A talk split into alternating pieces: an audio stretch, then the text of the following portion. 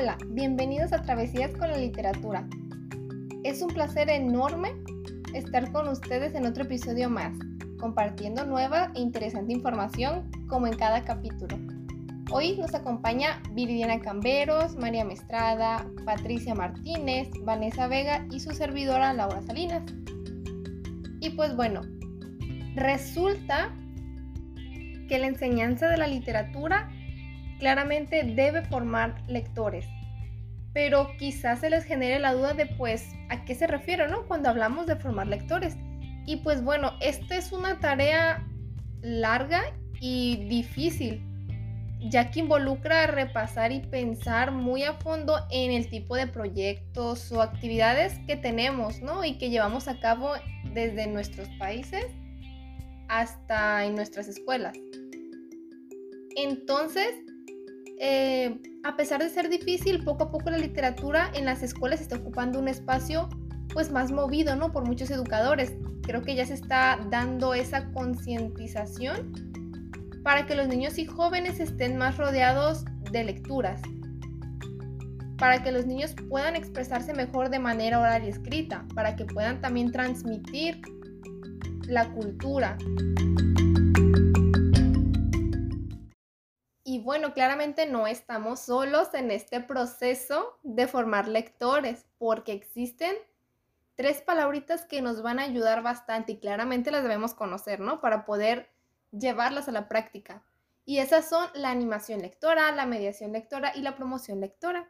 Y las vamos a conocer más a fondo ahorita platicando con mis demás compañeras.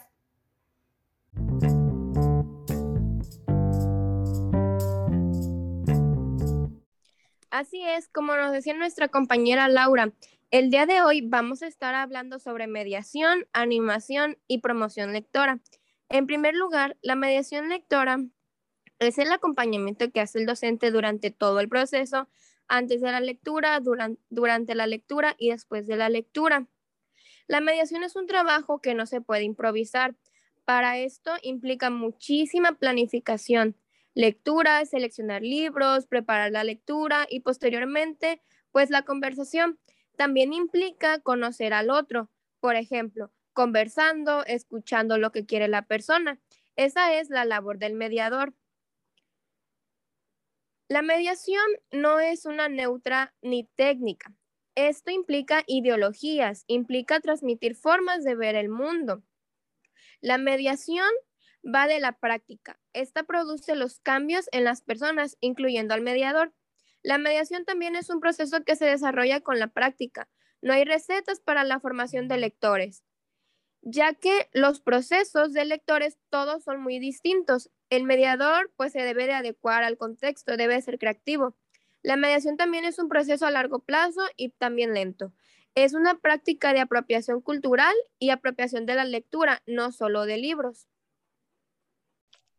Muy interesante lo que nos comenta nuestra compañera. En cambio, la animación lectora es el conjunto de recursos y estrategias que facilitan el acercamiento de los niños y niñas a la literatura de un modo lúdico y placentero. Y como su nombre lo dice, nos invita a animar a los niños para que ellos tengan un acercamiento con la lectura, pero de una forma motivacional. Estudia y tiene en cuenta las condiciones del receptor.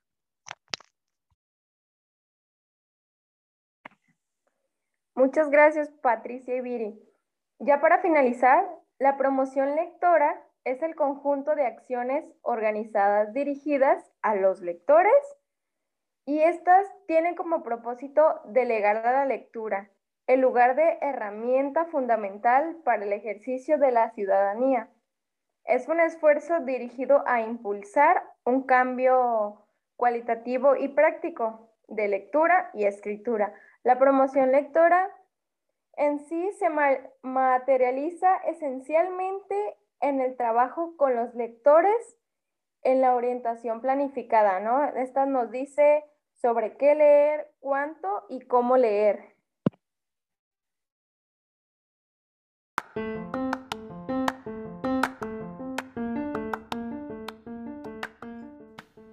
Entonces, a manera de conclusión, es importante tener en cuenta la relación y diferencia entre estos tres conceptos, que son favorables para ayudar a que los niños y niñas desarrollen la habilidad y el hábito de leer, creando no solo espacios lúdicos, materiales didácticos y recursos, sino también contando con la actitud y voluntad de enfrentar el difícil proceso de leer, que inicialmente es nuestra responsabilidad como docentes, ya que depende de nosotros principalmente la labor de motivarlos a leer teniendo en cuenta sus gustos y que no esté presente pues esta habilidad desde que nacen y que la relación de los niños con los libros no se da pues sin la intervención de un adulto.